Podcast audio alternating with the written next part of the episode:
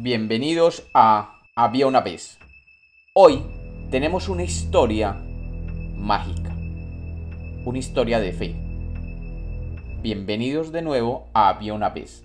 Espero que lo disfruten. Había una vez. Había una vez.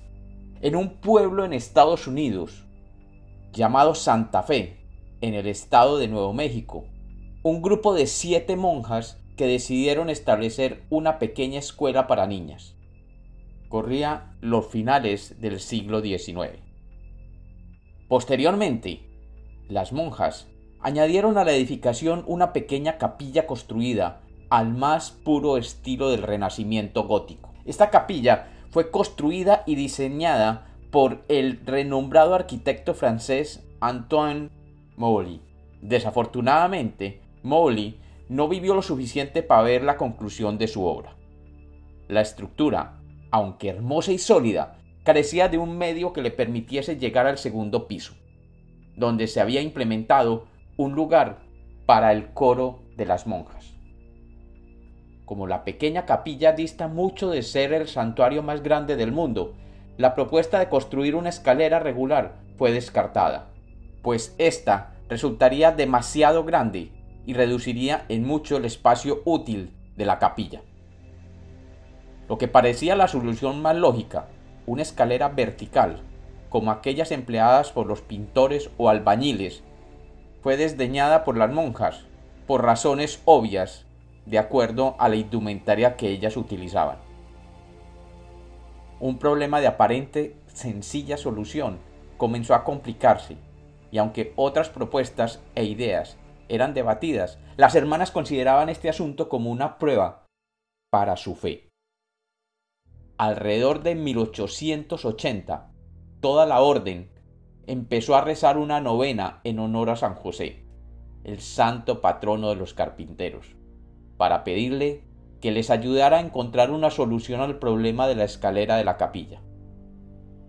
En el noveno día de oración, un visitante, quien había llegado montado en una mula, misma que cargaba con su baúl de herramientas, llamó a la puerta de aquella capilla. Lo primero que el hombre reveló a las hermanas fue que era un carpintero de oficio, que estaba pasando por aquellas tierras. Las hermanas, esperanzadas, lo invitaron a pasar, y él mismo descubrió el dilema en el que habían quedado debido al fallecimiento prematuro del arquitecto original. El solitario trabajador, a diferencia de otros muchos que habían echado vistazo al problema antes que él, dijo que era totalmente factible el construir una escalera de acceso al segundo piso sin convertirse en una monstruosidad que devorara el poco espacio disponible que había dentro de la capilla. El carpintero les puso una sola única condición a las hermanas. Fue que le dejaran trabajar en privado. Las hermanas no pusieron objeción alguna a estos términos, sabedoras de que significaban la solución a sus problemas. Cuando las hermanas, debido a sus actividades, necesitaban hacer uso de la capilla, el solitario carpintero se retiraba, volviendo solo cuando la capilla estaba vacía. Algunas de las hermanas afirmaban haber visto tablones de madera puestos a remojar en tinas que ellas mismas le proporcionaban pero en honor a la verdad, es justo aclarar que los informes presentados por las hermanas eran bastante contradictorios entre sí. Algunas de las hermanas insisten en que la construcción se completó rápidamente, mientras que otras afirman que tomó más tiempo de lo que podría haber sido necesario. Tan pronto como el misterioso carpintero terminó la escalera de caracol, desapareció, sin dejar rastro alguno sin avisar a las monjas y sin cobrar un solo centavo por su trabajo. Las hermanas estaban encantadas con el resultado, tanto así que organizaron un banquete en honor del carpintero. Cuando fueron a buscarlo, no lo encontraron. El hombre había desaparecido. En ningún momento, durante su trabajo, se identificó. Nunca pidió ni recibió el pago por su trabajo e incluso por los suministros.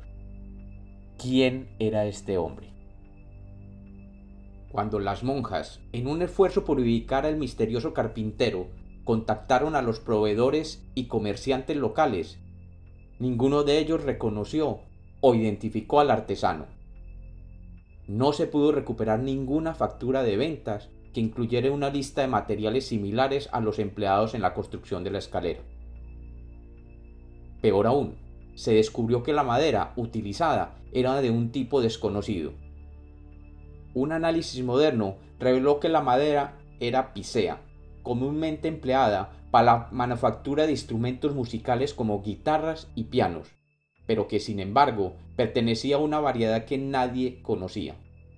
Se concluyó que la ubicación más próxima posible que pudiera haber servido como fuente para esta madera habría estado en alguna parte de Alaska.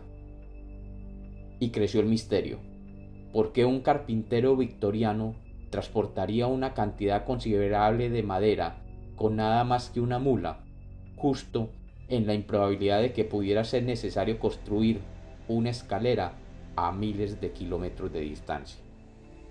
Al misterio de la autoría de la obra y de la madera se agregó otro misterio en la construcción de la escalera en sí misma. En la escalera no hay columna central ni vigas de apoyo y parece que todo el peso se descansa en la base. El misterioso carpintero no usó clavos ni pegamento y solo utilizó clavijas de madera para asegurar los escalones. La escalera tiene solo 33 pasos o peldaños sin embargo, la escalera hace dos vueltas completas de 360 grados. Las hermanas tienen la total certeza e insisten en que fue el mismísimo San José quien vino en su rescate.